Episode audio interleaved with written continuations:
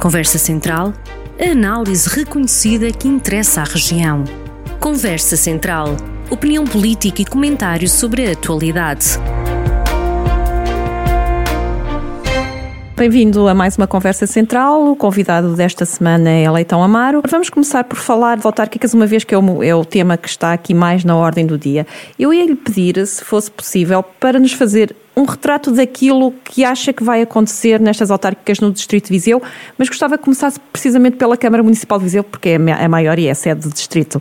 Sendo que, neste momento, Há aqui a dúvida se Rui Rio, que deverá estar para breve, vai anunciar João Paulo Gouveia, que já se mostrou disponível como candidato, ou Fernando Ruas, que é o nome que está em cima da mesa. bem, primeiro, olá, olá a todos, olá Sandra, muito obrigado por mais esta por mais este momento, é sempre, é sempre um gosto. então, antes de, de eu dizer, acho que o que eu acho que vai acontecer em Viseu, na cidade de Viseu, uma, vai ser uma, uma vitória com uma maioria clara outra vez, uh, felizmente, do, do PSD. É preciso que as pessoas um, não esqueçam que, se é verdade que Viseu é um, a cidade e o município capital do, do, interior do país com maior índice de desenvolvimento nas últimas décadas, provavelmente isso também tem muito que ver com as suas gentes, obviamente, mas também com o facto de ter tido sempre uma liderança uh, do PSD e, e, e, portanto, ter sempre marcas de grande dinamismo e de compreensão das, e potenciação das, das, das vantagens e das dinâmicas da, da comunidade, da sociedade, dos empresários, dos trabalhadores, enfim, todas as forças vivas. Uh, a sua pergunta, antes disso, uh, implicava também uma sub-pergunta sobre, sobre o que é que vai acontecer no PSD e perguntou e sobre a eventual questão e escolha de Rui Rio. Vou lhe dizer que para mim o cenário um, ideal não é ou, é e. Uh, é podermos, e o PSD poder apresentar um, Fernando Ruas e João Paulo Gouveia. Obviamente, creio Isso é possível. Que, eu espero que seja, acredito que seja. Uh, acho que o PSD tem dado sempre ao longo do tempo provas de maturidade e capacidade, mesmo com, com, com discussões que são normais e debates que são normais nos períodos de preparação de listas, de equipas e de projetos, eh, depois de construir soluções de, de união. Se temos, por força de, um, de, um, de uma de um grande infortúnio que todos lamentamos, uh, a necessidade de encontrar uma nova liderança uh, depois da partida do saudoso Almeida Henriques, uh, eu creio que temos desde logo uma oportunidade de poder ter alguém com, uma, com uma, capacidade extraordinária, que é um ator de grande dinamismo, de grande experiência também, mas de uma energia e de uma capacidade de criar, de inovar, experiência internacional e nacional, que é, que é, que é Fernando Ruas. E se isso for possível, se ele assim quiser, e se o Presidente do PSD assim quiser, eu diria que uh, o Conselho de Viseu não podia e não devia desperdiçar essa oportunidade. Um, acho que o, que o que Fernando Ruas demonstrou muito, mas demonstra muito. E isso, há, há sabe que, que as pessoas têm idades cronológicas, têm uh, idades de experiência, mas também têm idades sobre de dinâmica e de energia. E aqui falo-lhe quem, quem trabalhou com Fernando Ruas, ele, quer eu no governo e ele, e ele na, na, como autarca, eh, como companheiros do partido, ele deputado nacional ele deputado europeu, e agora eh, a, a presenciar o seu, o seu papel na Assembleia da República. E eu vejo alguém que é hoje, dentro dos políticos e representantes hoje uh, e neste, neste ano de 2021, das, daqueles que são do interior, e designadamente da nossa região, das pessoas, uh, e Fernando Rosa é das pessoas com mais uh, energia, com mais visão, com mais dinâmica, mais capacidade de compreensão e de diálogo e de envolvimento da comunidade, que são aspectos fulcrais para a democracia no século XXI. E com uma visão que ficou provada com certeza também no passado, mas que tem sido renovada permanentemente por força da sua experiência, da sua capacidade. E, portanto, acho que seria um privilégio enorme para a, a região e a cidade poder ter, contar com a liderança autárquica do, do Fernando Ruas. Dito isto, não há nenhuma razão para também não contar com o envolvimento uh, idealmente, até diria eu, executivo, de alguém a quem eu reconheço também muito talento, capacidade política e humana, que é um, que é João Paulo Gouveia. Portanto, eu diria, uh, isto não é nenhum, não é nenhum totobola, mas uh, eu, fazia, eu, eu faria seguramente carregaria aqui numa, mais do que numa dupla, numa tripla, porque, ou numa quíntupla, porque, ou sexta, porque há mais gente na lista, seguramente, e o PSD elegerá uh, vários uh, membros para, para, o Executivo Municipal, mas uh, é um I. Fernando Ruas, acho que é uma pessoa de extraordinária qualidade e seria um grande privilégio poder voltar a ser Presidente da Câmara de Viseu para, para toda a região e para os vizinhos em particular, mas vejo também no, no João Paulo Veia grande capacidade e acho que acabará nesse projeto. E relativamente ao resto do distrito, como é que está a ver este, estes anúncios que têm sido feitos? Então deixe-me só, ainda, porque é verdade que, é, que o PSN tem que fazer a sua escolha, mas há eleições e, e, a escolha, e a escolha, e a escolha do, do PSD implica Uh, depois ser confrontada com as escolhas de outros partidos. Claro. Um, e, e deixe-me dizer, é verdadeiramente a escolha entre dois partidos, o PSD e o PS, sem, sem, sem desprimor pelos outros candidatos, mas eu acho que, que sendo qualquer deles, mas uh, sendo Fernando o candidato, Ehm, é possível comparar dois percursos pessoas com as suas características, com as suas energias. Eu tenho muito apreço um, pelo candidato do, do, do, partido, do Partido Socialista, pessoal, que conheço, é uma pessoa que estimo uh, pessoalmente, mas é comparar uh, o, o, percurso e, o, e, a dinâmica das cidades e dos conselhos de Viseu e de Mangualdo percurso de Fernando Ruas, designadamente, e de João Azevedo, e perceber as diferenças. E os vizinhenses têm que perceber se querem uma cidade e, uma, e um conselho que mantenha a dinâmica que Viseu tem tido nas últimas décadas, nas, du, nas duas lideranças do PST, ou se preferem que Viseu se assemelhe mais a Mangualde, com todo o respeito que temos um, e com boas uh, coisas que vemos também em Mangualde, a dinâmica económica tem-se ficado bastante atrás da de Viseu e, aliás, atrás de alguns outros conselhos comparáveis, como Tondela, como uh, Vozela, por exemplo, em termos até de capacidade nos últimos anos de atração de novos investimentos. E, portanto, eu acho que uh, aquilo que as pessoas não precisam de uh, dar tiros no escuro, porque as escolhas são muito evidentes, e é comparar, comparar com base no que se, fiz, no que se fez uh, e no que se conseguiu. E eu acho que, que, acho que a escolha é bastante evidente e, portanto, parece-me que o projeto do PSD, no caso da cidade de Viseu, será claramente predominante e vitorioso, creio eu, e merecedor dessa confiança. Relativamente ao resto do distrito, um, ehm, enfim, procurando encontrar aqui alguma, alguns saltos ou algumas tendências, o que é que nós vemos no, no essencial?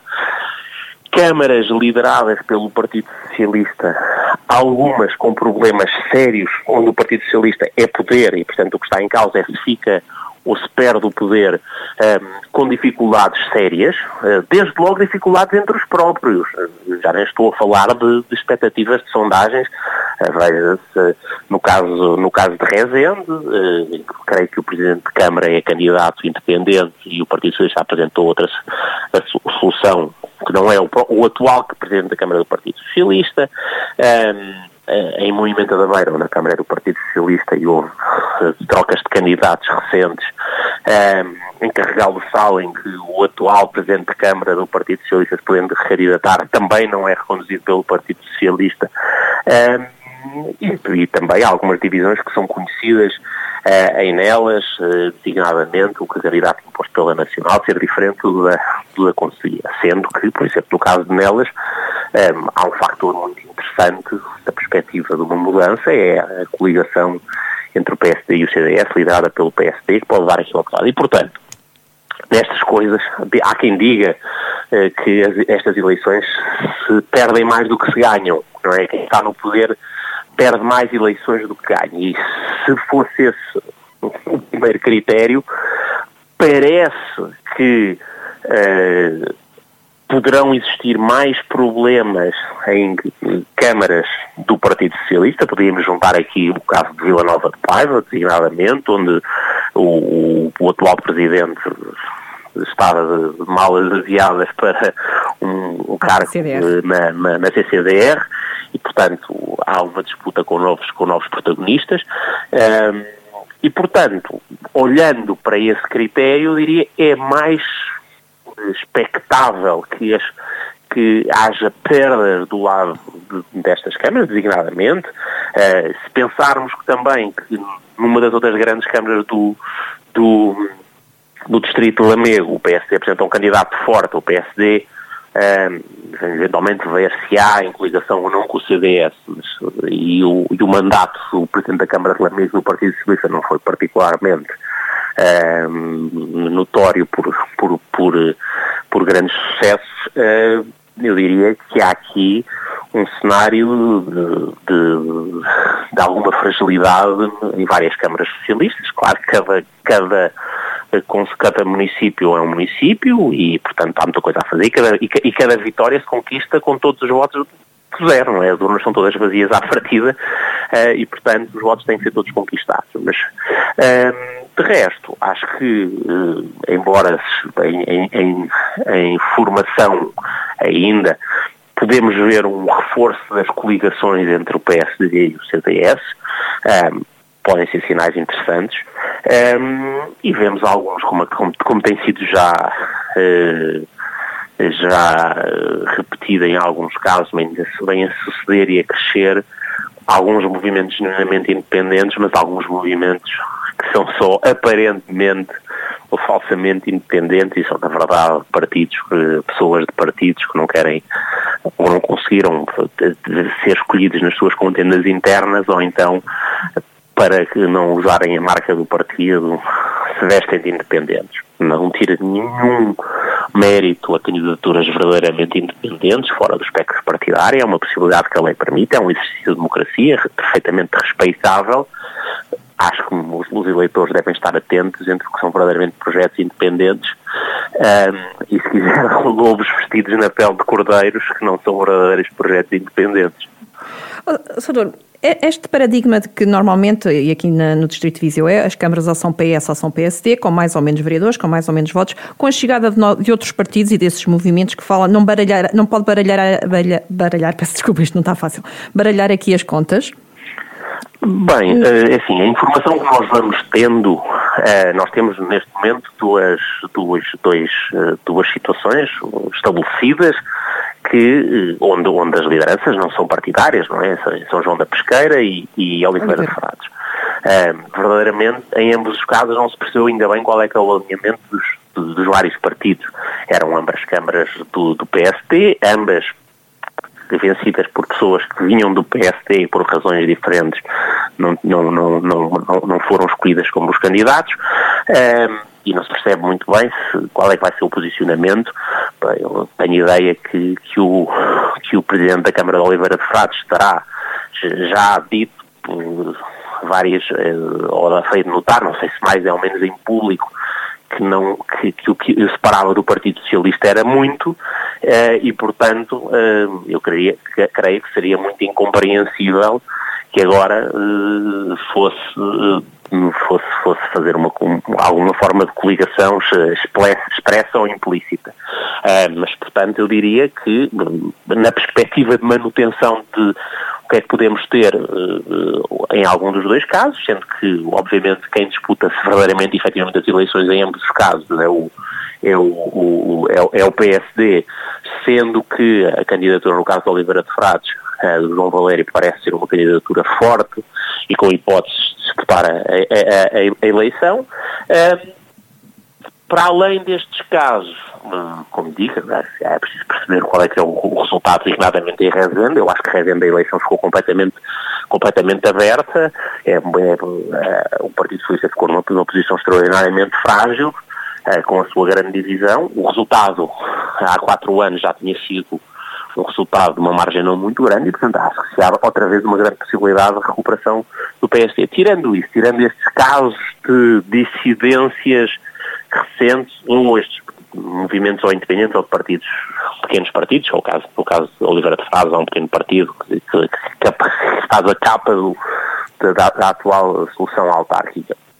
Tirando isso, eu diria que os novos partidos nacionais parlamentares não parecem ter, ter, ter grande expressão, ou seja, todos aqueles partidos que chegaram à Assembleia da República nas últimas eleições não parece que tenham que tenham, que tenham grande expressão e vão ter grande impacto no, no, no cenário eleitoral local. E, portanto, eu acho que continua a ser um exercício grandemente entre dois partidos, em casos muito pontuais, por razões que têm na sua gênese, normalmente, divergências uh, internas partidárias, pode haver essas exceções. Uh, foi assim no passado no PSD, não sei o que é que vai acontecer em, em Rezende, eu diria que é provavelmente é, é mais provável que, que a Câmara mude do Partido Socialista para o PSD do que do Partido Socialista para Independente, mas os eleitores de Rezende dirão. Muito bem. Este era um dos temas que estava, estava previsto para esta conversa. Quais são os outros que o doutor quer abordar nesta edição? Eu queria, queria só dizer algo sobre o que se veio a chamar o caso ou a situação do Admira. uma, um conselho fora, do, fora de, do, de, das áreas metropolitanas, bem longe da nossa, da nossa terra, é verdade, no, no Alentejo, já perto do, do Algarve, no litoral, muito esquecido por muita gente e garantidamente pelos olhares mediáticos, exceto aquelas pessoas que iam é, por razões de, de, férias normalmente, mas na qual se desenvolveram, com, num, num caso com um bocadinho mais de tempo, noutro, muito mais recentemente, dois fenómenos preocupantes.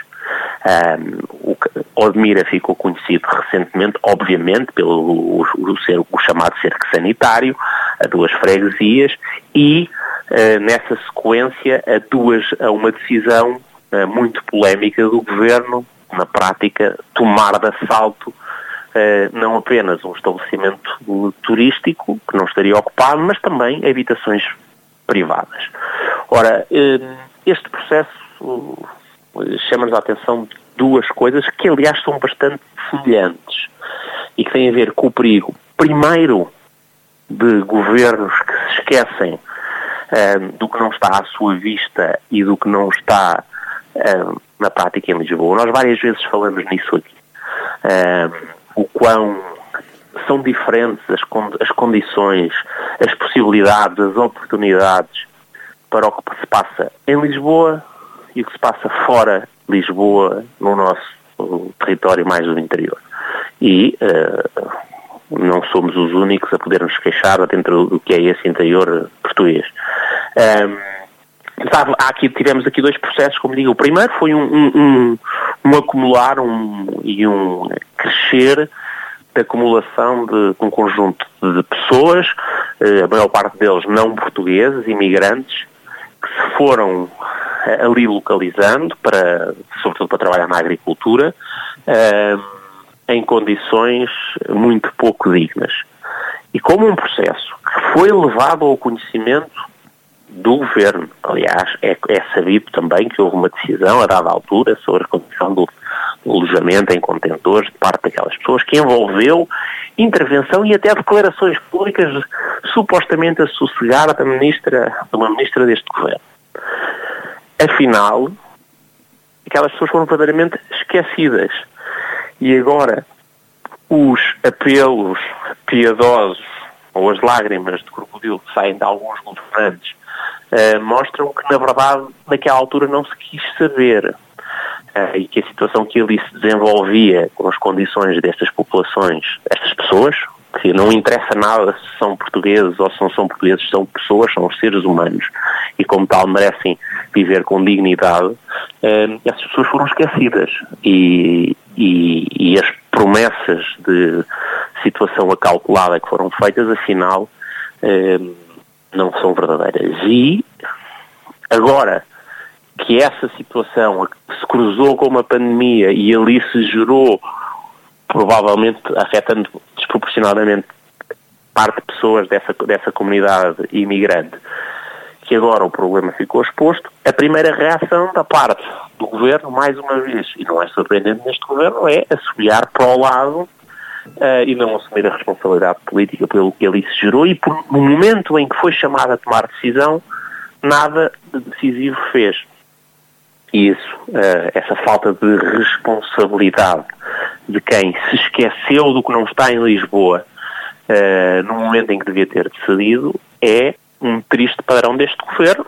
Nós olhamos para trás e sabemos Uh, obviamente, o processo dos incêndios de 2017, a primeira e a segunda vaga, a chamada de Pedrógão, e a segunda depois de outubro, que afeta o país todo e muito a nossa região do Distrito de Deus, é, obviamente, o exemplo mais gritante, mais mortal, mais doloroso desta prática do que não está em Lisboa se esquece e quando os problemas caem à porta há uma tentativa de responsabilização de, do governo deste primeiro-ministro António Costa. E, portanto, é uma cultura política triste e lamentável que se tem vindo a instalar na governação da República com este primeiro-ministro António Costa. O que não está em Lisboa não conta e quando eh, aparece à frente das câmaras porque um drama aconteceu, assobiam para o lado. E isso não é, sinceramente, aceitável.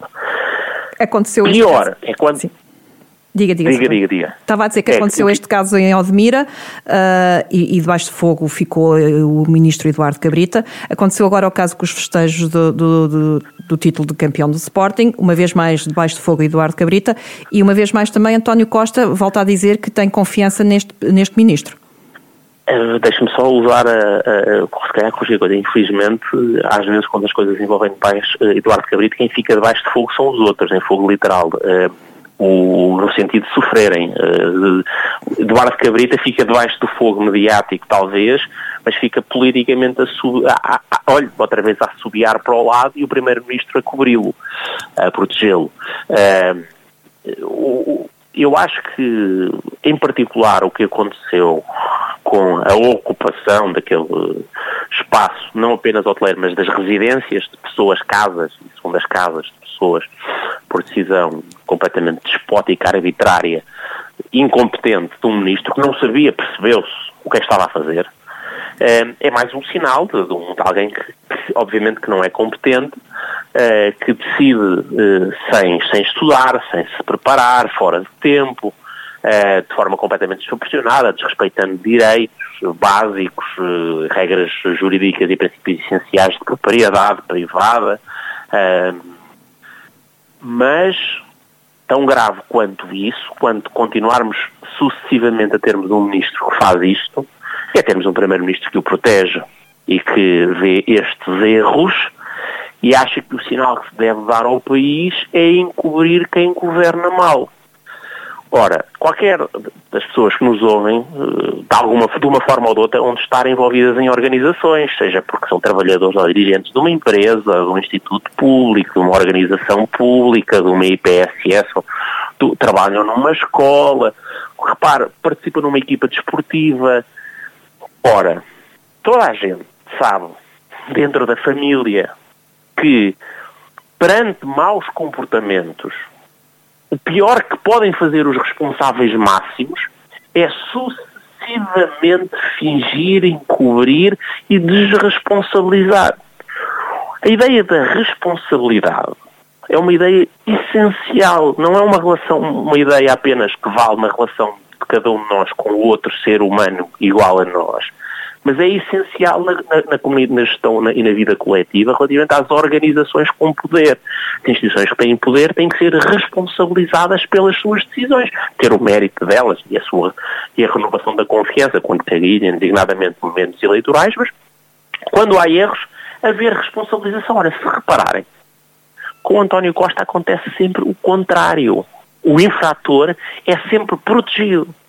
Qual é que é o sinal que é dado? Para os outros ministros, para os secretários de Estado, para os dirigentes da administração pública, para os dirigentes partidários do partido a que pertence, é que não vale a pena querer fazer bem, ser rigoroso, estudar mais, ser mais sério e fazer as coisas bem. Porque se, se for mais preguiçoso, mais melandro, mais despreocupado, mais incapaz ou simplesmente não tendo percebido, não tendo posto esforço adicional para assegurar que toda a gestão pública seria feita melhor, se se fizer mal, não há problema porque há sempre uma proteção política. Ora, nós já nos lembramos, eu já disse isso várias vezes, uma das, uma das boas homenagens que o Partido Socialista podia fazer, designadamente a Jorge Coelho, era lembrar-se como terminou a vida pública dele, pública eh, em responsabilidades públicas, a assumir responsabilidade por uma coisa que nem sequer foi levada à decisão dele, mas que ele percebeu que era, foi uma tragédia tão grande que era necessário haver responsabilização política. a defesa da autoridade do Estado é mais importante que a posição do partido, que a reputação do Primeiro-Ministro António Costa, que cada uma das pessoas está em funções em cada momento. Infelizmente, com António Costa, a responsabilidade e a cultura de responsabilidade política está a ser arrasada neste país. Isso, isso é lamentável e este caso de Odmira, quer do que se passou com o desenvolvimento daquela uh, acumulação de uma comunidade de imigrantes em condições que merecia ter sido tratada e viver de outra, de outra forma, quer com a invasão de propriedade uh, privada e de habitações uh, daquele, daquele estabelecimento e daquele, e, daquele empreendimento imobiliário e residencial um, só foram mais exemplos de uma forma incompetente, acumulada com desresponsabilização política. Isso é mau. Muito bem, doutor. Chegamos ao fim de mais uma edição da Conversa Central, com a promessa, sem assobiar para o lado, de que voltaremos a estar daqui a três semanas. Muito obrigada. Conversa Central, a análise reconhecida que interessa à região. Conversa Central, na rádio a cada sexta-feira, com repetição ao fim de semana.